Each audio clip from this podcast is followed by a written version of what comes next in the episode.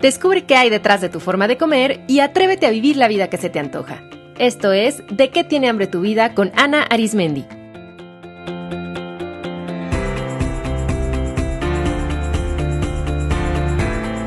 Este es el episodio número 70, Recupera tu energía.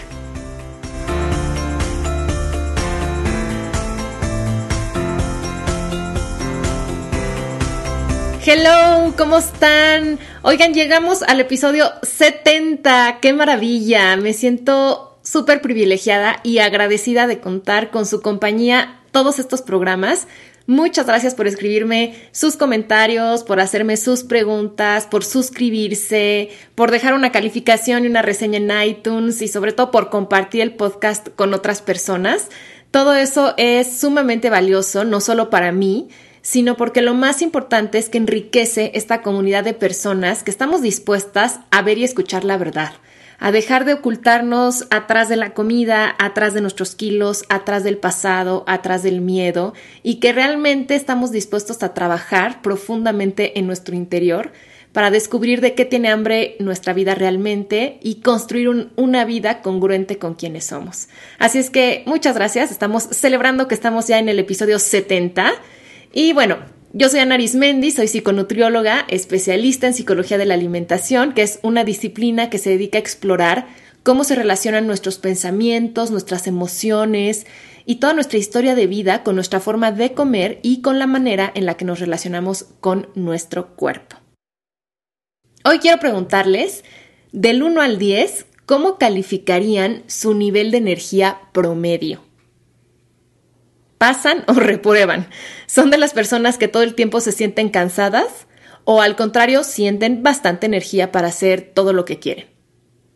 Bueno, yo les diría que si son parte de las personas que viven en zonas urbanizadas, están cansadas. O sea, el cansancio es una de las grandes epidemias del mundo que vivimos y hay muchos factores que influyen en nuestro nivel de energía. Desde el punto de vista fisiológico, tiene que ver cómo están funcionando nuestras hormonas, qué tal dormimos, qué tan saludable es nuestra alimentación, si hacemos ejercicio y cuál y cuánto, a qué hora. Y también influyen factores psicológicos que en su mayoría son inconscientes, que luego no son tomados en consideración, pero que de verdad nos agotan mental, emocional y físicamente. Estoy segura que les ha pasado que de pronto se sienten cansados de pensar o que sienten que literalmente su alma está mega agotada. Bueno, pues les voy a compartir en este episodio cuáles son los cuatro ladrones psicológicos de energía principales y cómo hacer para contrarrestarlos. Estoy segura que estos ladrones se meten en la mente de todos nosotros y nos saquean. Al menos en la mía sí, de vez en cuando entran a robar, pero bueno, ya sé cómo sacarlos y ahorita les voy a decir cómo hacerlo. El primer ladrón de energía son los pendientes. Todas esas cosas que tenemos por hacer y que a veces están plasmadas en una lista que nada más de verla nos espanta y otras peor, ni siquiera están escritas, sino nada más que están rumiando y dando vueltas dentro de nuestra mente. Piensen en todos esos pendientes que a veces llevan hasta semanas con ustedes y que solamente los pasan así de un día a otro, no en su agenda, pero no los llevan a cabo. Piensen esto, si cada pendiente fuera una caja de cartón, ¿qué tan llena de cajas estaría su casa o su oficina? No dudo que para muchos de ustedes serían tantas cajas que cerrarían el paso o que les impedirían ver bien. Bueno, pues así son los pendientes en nuestra mente. Son como cajas que se acumulan, que ocupan espacio y energía para pensar en otra cosa, para darle entrada a otra actividad y que generan mucha ansiedad, mucho polvo y la sensación de nunca voy a terminar. La estrategia para recuperar nuestra energía ante los pendientes es la acción. De nada sirve pensar en un pendiente si no hacemos nada para resolverlo. Entonces lo que yo les sugiero es que hagan un ejercicio. Tomen una hoja de papel en blanco y escriban todos los pendientes que vienen a su mente, así, absolutamente todos de cualquier área de su vida, vacíen toda su mente con ellos y ahora los van a clasificar de la siguiente forma. Pongan primero o elijan primero todos aquellos pendientes que les toman menos de 30 minutos llevarlos a cabo. se van a sorprender de cuántos son. O sea, por ejemplo, aquí entra el escribir un mail, hacer una llamada, recoger algunos objetos tirados, guardar ciertas cosas. Y entonces, ya que lo seleccionaron, dedíquense una hora al menos a hacerlos, pero ya. Y en una hora bien dedicada, podrían reducir una muy buena parte de su lista de pendientes si realmente se enfocan a estos que son cortitos. Yo lo he medido y a veces en una hora puedo terminar hasta 10 pendientes cortos, imagínense, porque hay cosas que de verdad llevan menos de dos minutos. Entonces imagínense si en una sola hora de su día se pueden quitar 5 o 10 cosas por hacer. O sea, eso les va a generar una gran paz y además les va a dar energía porque terminar algo nos da energía para empezar algo más. Yo de hecho, algo que hago todas las mañanas cuando me pongo a planear mi día, es que ya que tengo toda mi lista de cosas por hacer, veo cuáles son aquellas que me llevan 30 minutos o menos y empiezo con eso. Y entonces ya desde la mañana le dedico una, a veces dos horas a pendientes cortitos, pero ya en ese tiempo yo ya me quité a veces hasta el 50% de mis pendientes. Y la verdad, eso me da como que otra perspectiva para mi día, o sea, me lleno me lleno de energía, me siento empoderada, eh, siento que puedo hacer las cosas, en vez de ir sintiendo con el día que como que me ahogo en miles de pendientes. Entonces empiecen con lo que no les lleva mucho tiempo para, ¡pum!, de una vez borrarlo de su lista. Y después de todos los demás pendientes que son más largos, priorícenlos por orden de importancia y pónganse manos a la obra. La acción, o sea, tomar acción de forma inmediata es la mejor forma de contrarrestar a este ladrón de energía que son los pendientes. Y ojo, dije tomar acción de forma inmediata porque de nada sirve estar pensando en lo que tienen que hacer. Es se paran en este momento de su silla y se ponen a hacerlo de inmediato. El segundo ladrón de energía es dejar cosas sin terminar. Este es similar al anterior, porque pues todo lo que dejamos sin terminar se vuelve un pendiente, pero aquí lo que pasa es que sí empezamos algo, pero no lo terminamos. No, a mí me ha pasado que, por ejemplo, digo, a ver, voy a arreglar mis cajones de ropa. Y empiezo, pero por algo me distraigo o se me viene el tiempo encima o me acuerdo de otra cosa que tengo que hacer y los dejo a medias y eso es horrible, porque cada vez que abro mis cajones, o sea, ni están como estaban antes, ni están 100% ordenados y cada vez que los veo pues son un recordatorio de que algo me falta y pues eso ocupa espacio en mi mente. Entonces la estrategia para recuperar nuestra energía cuando se empieza a fugar con cosas sin terminar se llama completar. Identifiquen qué es todo aquello que han dejado a medias y complétenlo. Y esto es importante porque a nivel energético recuerden que donde ponen su atención, ponen su energía. O sea que si, por ejemplo, yo pongo mi atención en limpiar mi bandeja de correo electrónico, pues ahí está toda mi energía mental, emocional y física. Una vez que termino de arreglar mi correo electrónico, eso ya no requiere energía y entonces mi energía se renueva y regresa a mí.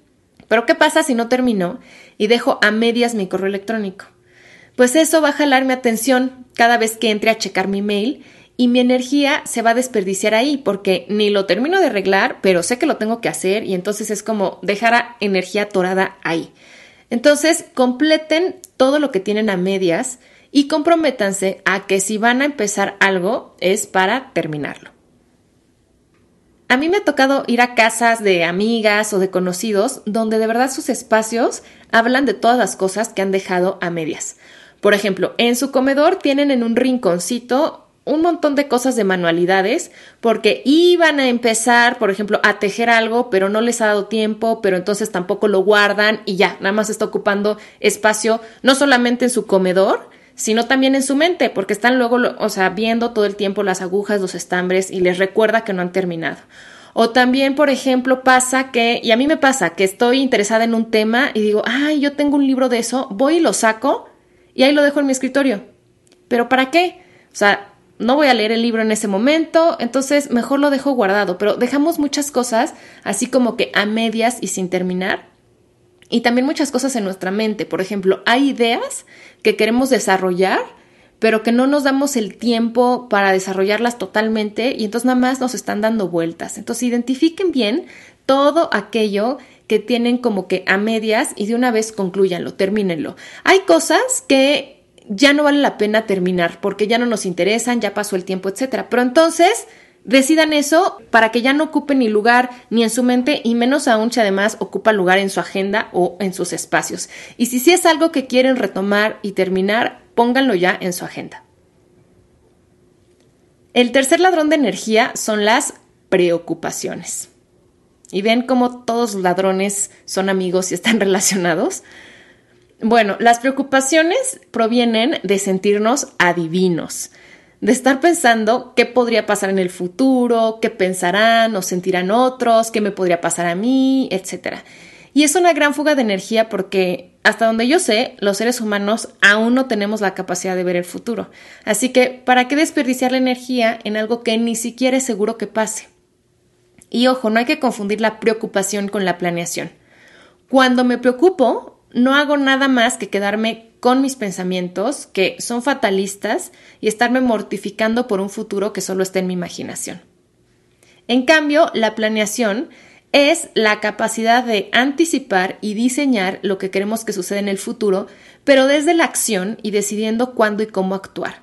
O sea, la planeación es activa y la preocupación es pasiva.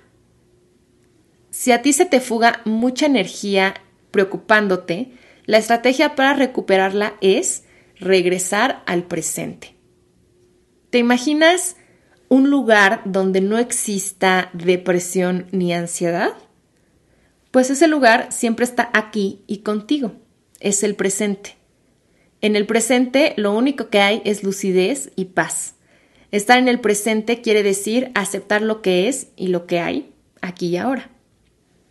Cuando te observes en preocupación, inmediatamente hazte esta pregunta. ¿Qué puedo hacer ahora con ese tema? Si hay algo que puedas hacer, hazlo de inmediato. Y si no, suéltalo. Confía y deja que las cosas fluyan. Y el cuarto ladrón de energía es el desorden. Desorden de cosas, de agenda, de papeles, de pagos y de objetos. Tengo ganas de hacer un programa o quizá un par dedicados a este tema porque hay grandes maestros, grandes libros que ofrecen muy buenas guías y consejos para ordenar de toda nuestra vida y me gustaría mucho compartírselos. Pero a reserva de más adelante profundizar, considero que todos podemos darnos cuenta que los espacios desordenados definitivamente nos estresan. O sea, las cosas que acumulamos y que no suman valor a nuestra vida se vuelven una carga y fíjense, se ha probado biológicamente que los espacios simétricos, limpios, ordenados, activan la respuesta de relajación en nuestro cuerpo, porque transmiten estabilidad y armonía. En cambio, los lugares desordenados y caóticos inmediatamente activan la respuesta de estrés porque transmiten inestabilidad. Y eso es interpretado por nuestra mente como un potencial peligro y entonces activa la respuesta de estrés pues para defendernos. Entonces, bioquímicamente hablando, cómo estén eh, los espacios en los que nos movemos sí nos afecta, sí afecta nuestro estado de ánimo y sí afecta nuestra salud. No sé si han notado, por ejemplo, qué diferente se siente cocinar en una cocina súper limpia y ordenada versus cocinar en una cocina donde la tarja está llena de platos sucios, hay poco espacio para trabajar porque la mesa está llena de cosas. Te tardas más encontrando porque todo está como que desordenado. La verdad es que eso hace que pierdas tiempo, que te pongas de malas, que te estreses y es simplemente por cómo está el espacio y cómo están las cosas. Esa imagen como clásica y caricaturesca del oficinista o godines, como aquí decimos en México, que tiene su escritorio así invadido de papeles y folders, Realmente es deprimente porque ¿cómo va a trabajar alguien en paz, con fluidez y con creatividad cuando está saturado de cosas y que todas jalan su atención y por lo tanto hace que su mente divague, se distraiga y se sobresature? Entonces, si ustedes consideran que el orden los desgasta, la estrategia para recuperar su energía es, lógicamente, ordenar. Y yo les diría que una forma, digamos, sencilla de hacerlo, aunque yo les decía que hay muchísimos métodos y guías súper buenos, pero una forma sencilla y poderosa de empezar a ordenar es que antes de mover cualquier cosa de un espacio se hagan esta pregunta poderosa. ¿Cómo me quiero sentir en este espacio? y a partir de su respuesta decidan cuáles de los objetos que tienen les permiten sentirse así y cuáles no. Los objetos que no, bye bye, adiós. Muévanlos a otra habitación, guárdenlos para que no estén en la vista o elimínenlos. Y los objetos que sí, pues bienvenidos. Ahora con esos objetos pregúntense cuál sería la forma más funcional, o sea, práctica y bonita de tenerlos en su espacio. Por ejemplo, cuando yo me pregunto cómo me quiero sentir en mi recámara, la respuesta que viene a mí es me quiero sentir relajada y cómoda. Y entonces yo iría objeto por objeto lo que tengo en mi recámara preguntándome si eso en específico me hace sentir cómoda y relajada. Si es así, se queda y si no, se va. Y todo lo que se queda voy a ver cuál es la forma más práctica o funcional de tenerlo en mi espacio y también que sea estética, que a mí me guste cómo se ve. Soltar los objetos que no necesitamos permite que la energía fluya y también libera espacio mental y emocional. La verdad es que el orden es un gran regalo que nos podemos dar a nosotros mismos. Es el regalo de la belleza y de la paz. Y acuérdense que como seres integrales que somos, pues lo que es afuera es adentro y lo que es adentro es afuera. Así que ordenar sus espacios les va a ayudar a generar tranquilidad interior y viceversa. Conforme ustedes estén más en paz, naturalmente les va a surgir el deseo de minimizar lo que tienen y conservar lo esencial. Muy bien. ¿Con cuál de estos cuatro ladrones de energía ustedes se identifican más? Las preocupaciones, el desorden, las cosas sin terminar o los pendientes. ¿Cuál sienten que les roba más energía? Bueno, pues ahora ya saben cómo contrarrestarlo. Incluso pueden elegir uno y empezar a trabajar con él y ver también cómo eso los llena de ánimo para evitar a los demás ladrones de energía. Recuerden que su energía es su recurso más valioso, más preciado, así que cuídenla, no la desperdicien. Una persona que logra más no es aquella que tiene más tiempo e incluso no es la que tiene más dinero, es la que maneja mejor su energía. Muchísimas gracias por escucharme. Les mando un abrazo muy cariñoso y nos escuchamos en el próximo episodio.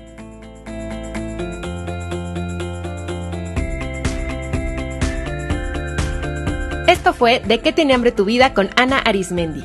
Para más información visita www.dequetienehambretuvida.com.